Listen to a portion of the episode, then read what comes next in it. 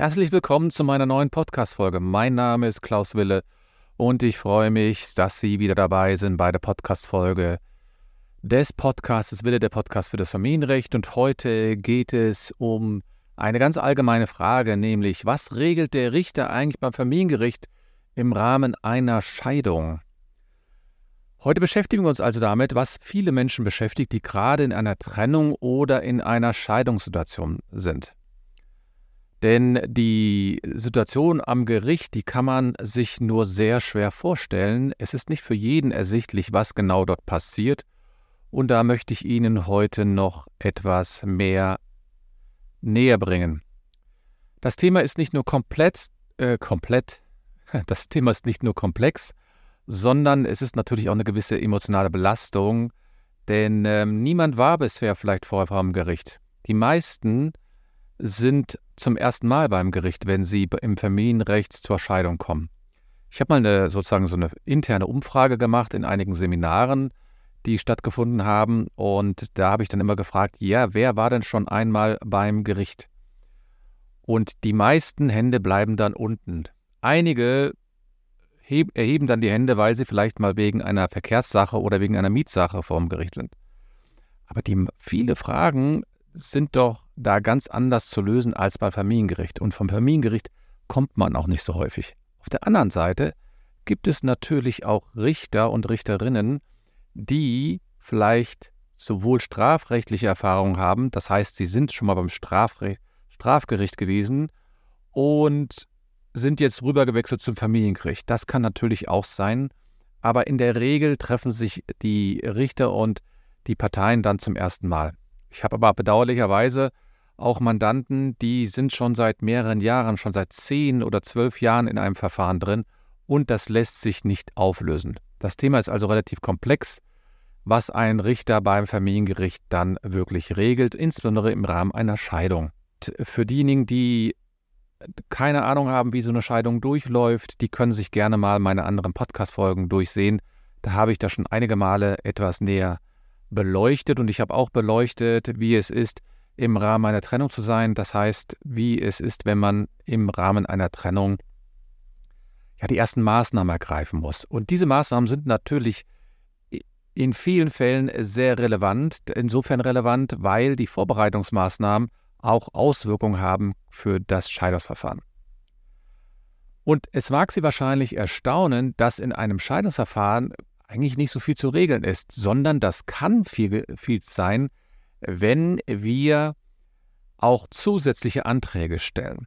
Nun, wie läuft ein Scheidungsverfahren ab?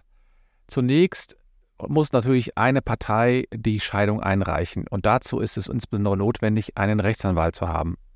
Der Rechtsanwalt äh, leitet dann also die Scheidung ein, er reicht den Antrag ein, er stellt sozusagen den Scheidungsantrag beim Familiengericht mit dem Ziel, dass die Scheidung äh, aus, äh, endgültig besiegelt wird. Und da muss man eben schon mal wissen, das Verfahren wird erst weitergeleitet oder weiter durchgeführt, wenn einer der Parteien, also hier insbesondere der Antragsteller, die Gerichtskosten eingezahlt hat. Wenn die Gerichtskosten nicht eingezahlt worden sind, passiert erstmal gar nichts. Dann bleibt es dabei. Und äh, manchmal ist es so, dass die Parteien äh, das gar nicht wissen, dass sie die Scheidungskosten erstmal vor, vorauslagen müssen.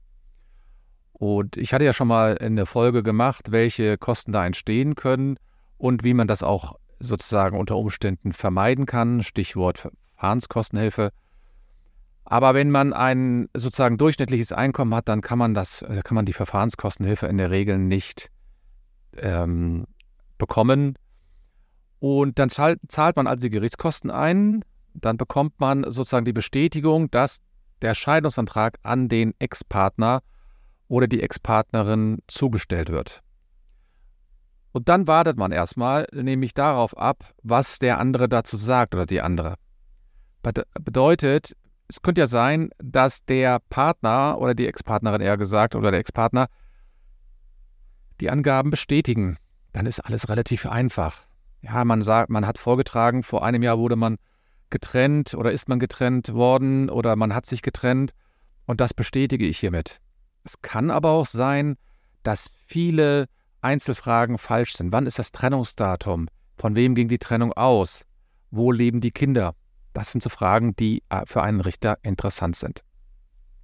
Und dann ist es so, dass, äh, dass Sie hier in diesem Verfahren dann irgendwann die Bestätigung bekommen, vielleicht, dass das Scheidungsverfahren dann weitergeführt wird, nämlich in der Weise, dass das Gericht Unterlagen verlangt, und zwar die sogenannten Unterlagen für, den, für die Durchführung des Versorgungsausgleichs. Ja, das hört sich sehr sperrig an, aber damit ist gemeint, dass man diverse Formulare bekommt, um die Rentenansprüche, die man nämlich während der Ehe erworben hat, hier auszurechnen. Die werden nämlich aufgeteilt zwischen den Parteien. Und bis dahin passiert eigentlich auch nicht viel vom Gericht. Das heißt, das Gericht überprüft vielleicht regelmäßig, was dort genau geschehen ist, also ob die Unterlagen alle eingereicht worden sind und schickt die Unterlagen dann auch an die Versorgungsträger, aber es findet noch kein Gerichtstermin statt. Also ist es so, dass wir abwarten müssen.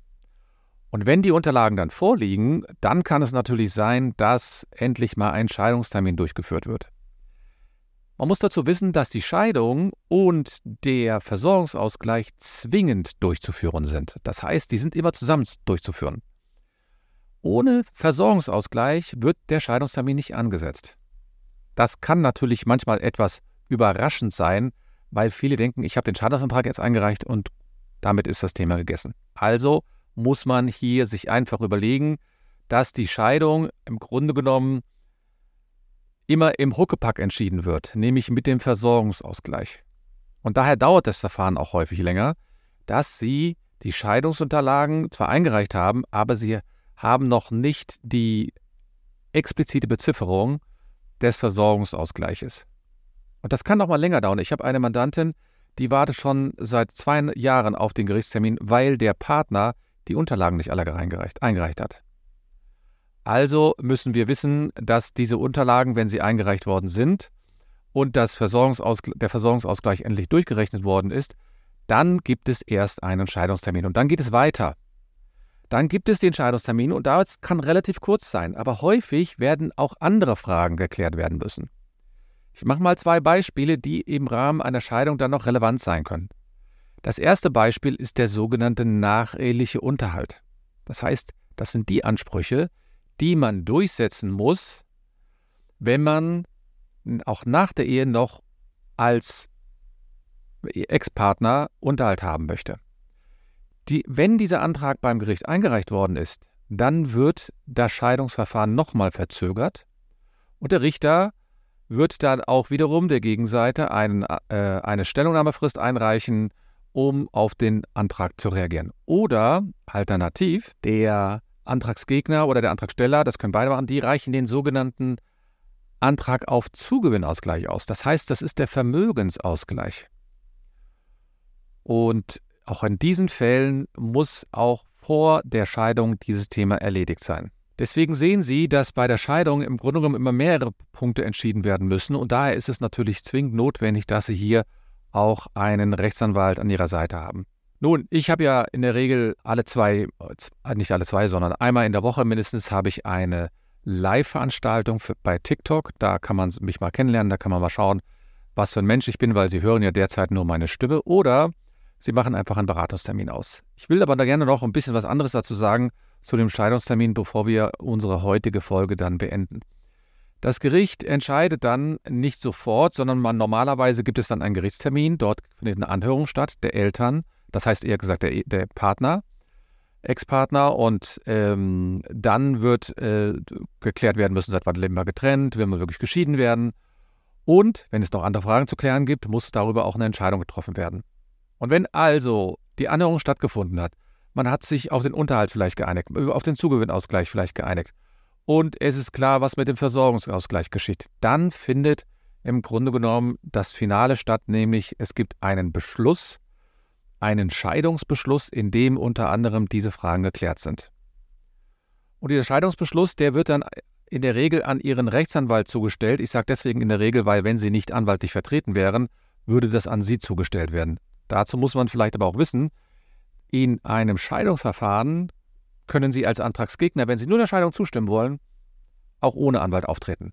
Sobald aber die Frage des Unterhalts oder des Zugewinnausgleichs auftritt, brauchen Sie einen Anwalt und müssen sich von ihm vertreten lassen. Das hat natürlich etwas damit zu tun, dass die Fragen sehr komplex sind und auch sehr weitreichend. Wenn beispielsweise auf Unterhalt verzichtet wird, obwohl gar nicht auf Unterhalt verzichtet werden könnte, weil die Zahlen einfach nicht so sind, dann ist es gut, wenn man jemanden an seiner Seite hat, der einem das sagen kann. Oder auch der Zugewinnausgleich, die Berechnung, das sind alles Einzelschritte, die nicht einfach sind. Und viele denken so, ach ja, das kann ich auch ohne Anwalt machen. Ich gucke da mal ein bisschen im Internet, lese mir ein paar Bücher durch. Und dazu kann ich Ihnen sagen, Sie kaufen sich ja als Rechtsanwalt nicht nur einen Anwalt ein, sondern Sie kaufen sich auch die Erfahrung ein. Sie kaufen sich die Erfahrung ein, was konkret eine, äh, was konkret in dem Verfahren abläuft. Denn der Anwalt weiß, wann die Anträge äh, gestellt werden müssen. Der Antrag, der Anwalt weiß, was auf die Gegenseite ähm, reagiert werden muss. Der Anwalt weiß, was konkret in, in den einzelnen Stationen passieren kann. Und wenn Sie gar keine Erfahrung haben, dann können Sie meines Erachtens 10 Bücher lesen, 20 Bücher. Sie werden dort nicht weiterkommen. Es wäre natürlich wünschenswert, wenn Sie sich deswegen auch mal außergerichtlich einigen. Und das kann man ja. Man kann viele Fragen auch außergerichtlich einigen, indem man eine Notarsvereinbarung schließt, beispielsweise über den Zugewinnausgleich oder über den nachehelichen Unterhalt.